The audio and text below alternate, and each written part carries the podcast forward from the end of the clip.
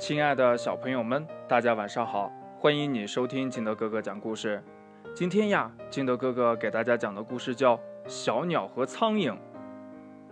话说呢，小鸟每天忙忙碌碌的叼着树枝建造自己的房子。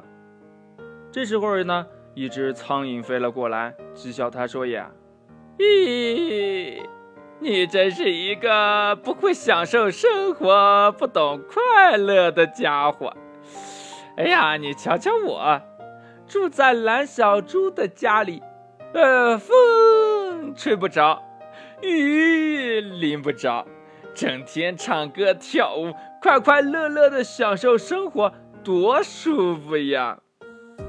小鸟呢，轻蔑的看了苍蝇一眼，继续建房子。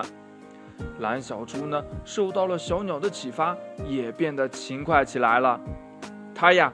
把房间打扫得干干净净，安上了漂亮的纱窗，并且呢，把苍蝇呀赶出了家门。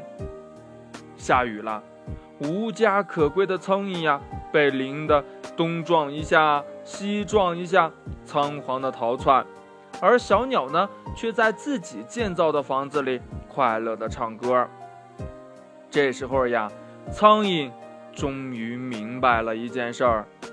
靠自己辛勤劳动换来的成果呀，享受起来才是真的快乐呢。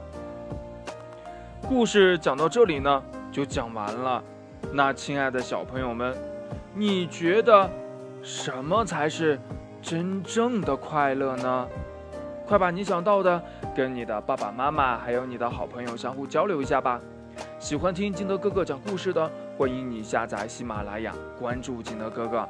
同样呢，你也可以添加我的个人微信号码幺三三三零五七八五六八来关注我故事的更新。亲爱的小朋友们，祝你晚安，明天见，拜拜。